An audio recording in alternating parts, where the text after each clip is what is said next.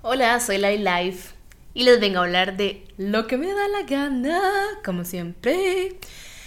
Em, hay una frase que yo la leí hace unos años y quedó muy calada en mí y que dice así, perdona a tus padres por no haberte amado como necesitabas y ahora perdónate a ti por haber buscado ese amor en todos los lugares incorrectos. Y yo sé que es una frase que eh, le llega a muchas personas muy profundo. O sea, de hecho hubo personas que eh, reaccionaron bien a esta frase, les sacó lágrimas y las conmovió. Y, y hubo ciertas personas que también dijeron, no, no los voy a personal, perdonar. Y yo le digo, yo le digo a esa persona, cuando uno no perdona a alguien y guarda ese rencor, ese resentimiento de lo que la persona le hizo a uno, es como eh, querer darle el veneno a esa persona para que se muera, pero en realidad de matarla es tragarse uno ese veneno. Así funciona el rencor y uno termina intoxicándose y envenenándose.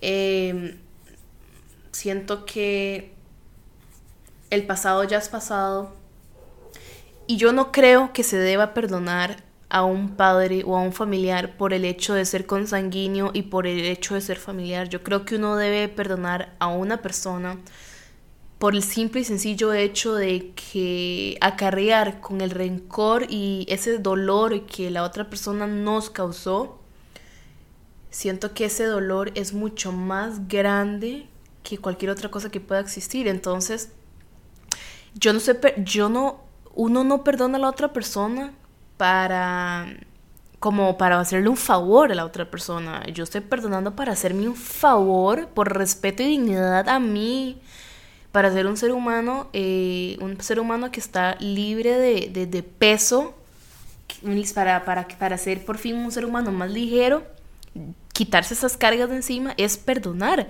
Porque cuando perdonamos, estamos creando más amor, estamos perpetuando el amor y no el odio. O sea, el odio es un sentimiento y una palabra que no sirve para nada, la verdad es que es demasiado estúpido cuando no tenemos cuando tenemos odio en nosotros, en nuestro corazón, es simple, simple y por el sencillo hecho de que tenemos odio hacia nosotros.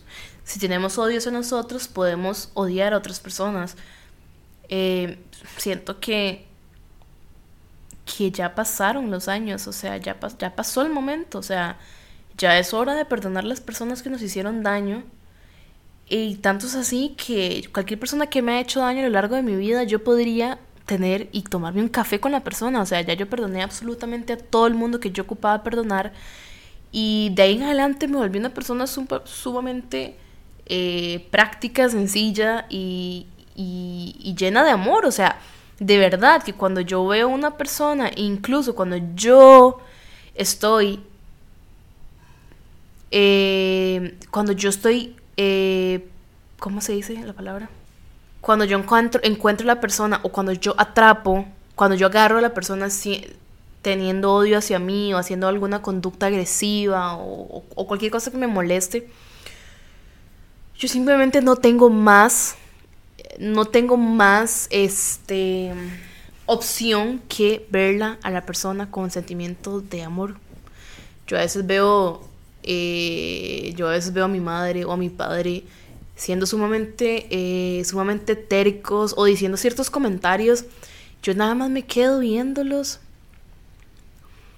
y digo, la amo y, o lo amo y esta persona no sabe lo que hace y porque yo estoy más allá, yo estoy más allá a otro nivel que la persona tal vez no pueda entender porque yo constantemente perdono. Es porque ya todo, todo eso de los sentimientos de rencor y de odio están en un nivel de conciencia demasiado bajo. O sea, están en un nivel demasiado bajo. No estoy diciendo, o sea, ojo, ojo, aguas. No estoy diciendo que yo sea superior a esa persona, simplemente estamos en diferentes etapas, en diferentes niveles, en diferentes ligas.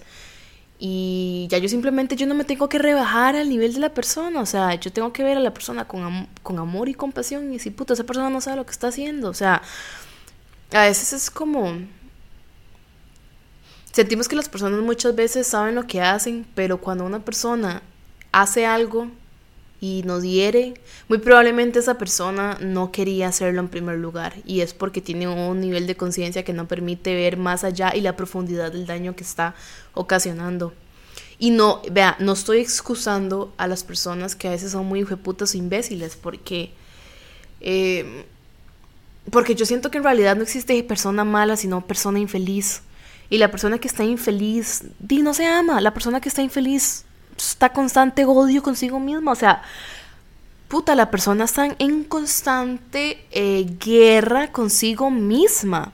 Todo el día está en constante guerra. Y esa persona, cuando una persona está en guerra consigo misma, lo perpetúa al exterior y comienza a odiar a la otra persona, a envidiar a la otra persona, a tenerle celos a la otra persona, a proyectarse en otros seres humanos y decir, esta persona tal, esta persona es una hijo de puta, esta persona es una inútil, esta persona es fea, esta persona es tal, taca, taca, esta persona no debería de tal. Y demasiadas cosas que cuando proyectamos en otro ser humano, eh, esta persona sí que es, le falta tal, eh, es nada más un reflejo de nosotros mismos. O sea, en realidad tenemos todas esas características que estamos viendo en el prójimo, las tenemos nosotros mismos, si no, no, si no, no podríamos verlas. Y a veces eso son, es una verdad que nos cuesta muchísimo aceptar porque nadie quiere sentir que se parece al, a la persona que aborrece a sus propios ojos, pero esa es la verdad. Todos estamos conectados, todos somos uno, todos somos una unidad, todos tenemos yin, yang, oscuridad, claridad, blanco, negro, gordo, flaco, alto, bajo, podrido y maduro. O sea, no, podrido y maduro no, sino como podrido y, y que están naciendo, o nacimiento y muerte. O sea, todos tenemos todos en nosotros. Y a veces no queremos ver como el lado oscuro de la luna, ¿verdad? Pero también, este, también el lado oscuro de las cosas muchas veces tiene como su lado romántico. Yo, en lo personal, he logrado hacer obras de arte en la oscuridad. O sea, mis mejores pinturas han sido en la oscuridad y mis mejores poemas y los más profundos y los más crudos han sido en la oscuridad. Y a veces hasta veces que a veces estoy como tan positiva y digo, mae, no sé ni qué escribir, no sé ni qué putas dibujar o pintar porque siento que ya no tengo nada que pintar, o sea, más bien a veces como que suena demasiado estúpido, pero a veces como que extraño un poco de esa oscuridad porque ahora como que todo lo veo demasiado bonito y más bien es como esa, como que llegué a ese lado de la vida en que siento que, o sea, que estoy tremendamente feliz y más que creer que la felicidad es como un estado de un estado como de manía infinita, no, es, es como más que manía, es un estado de paz y serenidad, o sea que yo se lo deseo a todos los seres humanos, pero para llegar, llegar a un nivel así, a ver, eh, habrá que haber trabajado, o sea, eh, profundizado e interiorizado demasiado en uno para llegar a un nivel de, de este ámbito. Uno tuvo que haber pasado por todas las desgracias, ya dejé atrás todas las malas Dejé atrás todas las bajas vibraciones, los celos, las envidias. Este, todavía, me, todavía sí tengo inseguridades y todavía tengo eh, comportamientos basados en el trauma y, también tengo ciertas fobias, pero la mayoría de las cosas que, que, me han obstaculizado más en la vida, como fue la depresión, este, siento que las, las he manejado las he manejado demasiado bien y por supuesto que con ayuda de demasiada gente en mi vida, o sea, mi familia, mis terapeutas y por supuesto, yo no puedo sanar sana si yo no quiero sanar. Yo decidí sanar y al final yo me sané. Otras personas fueron como el catalizador para mi sanación y hicieron el proceso más rápido, pero a lo que yo veo es que el ser humano es mucho más fuerte de lo que piensa que es, el ser humano es mucho más fuerte de lo que piensa que va a ser algún día en su vida, y el ser humano es mucho más fuerte de lo que creemos que es y de lo que la gente cree que es. O sea, no, no hay persona en el mundo que yo crea que no se pueda curar ya. Cuando una persona no se puede curar es porque está teniendo demasiadas creencias limitantes. Y es por eso que a mí me encanta sentir y sentir sentir la sensación, suena demasiado eh, redundante. Me gusta sentir que, que tenemos la capacidad para sanar, al igual que fuimos, tuvimos la capacidad para enfermarnos, al igual como una planta se regenera y se cura sola, no ocupa ningún medicamento ni nada. Así lo puede el ser humano. Claro, los medicamentos y todo lo demás son, como ya dije, catalizadores, aceleran el proceso. Pero si nos diéramos cuenta de nuestro verdadero potencial, en serio, yo no sé en qué momento tocará el momento de cada persona que está escuchando esto, pero por lo menos estoy plantando la semilla de la persona para que la persona se dé cuenta y que pueda realizar su propia su destino, todo cambie y, y que su vida se vuelva completamente como siempre la ha querido y la ha deseado, porque somos nuestros propios creadores y todo lo que nosotros visualizamos lo podemos conseguir. Y es demasiado cierto y a mí me ha pasado, o sea, lo más increíble del mundo es que cuando muchas veces la vida que usted está teniendo en este momento no es la vida que usted está deseando en este momento, sino la vida que usted deseó hace muchos años. Entonces a veces el presente no es completamente la reflexión instantánea de lo que usted es, sino de lo que usted fue más bien.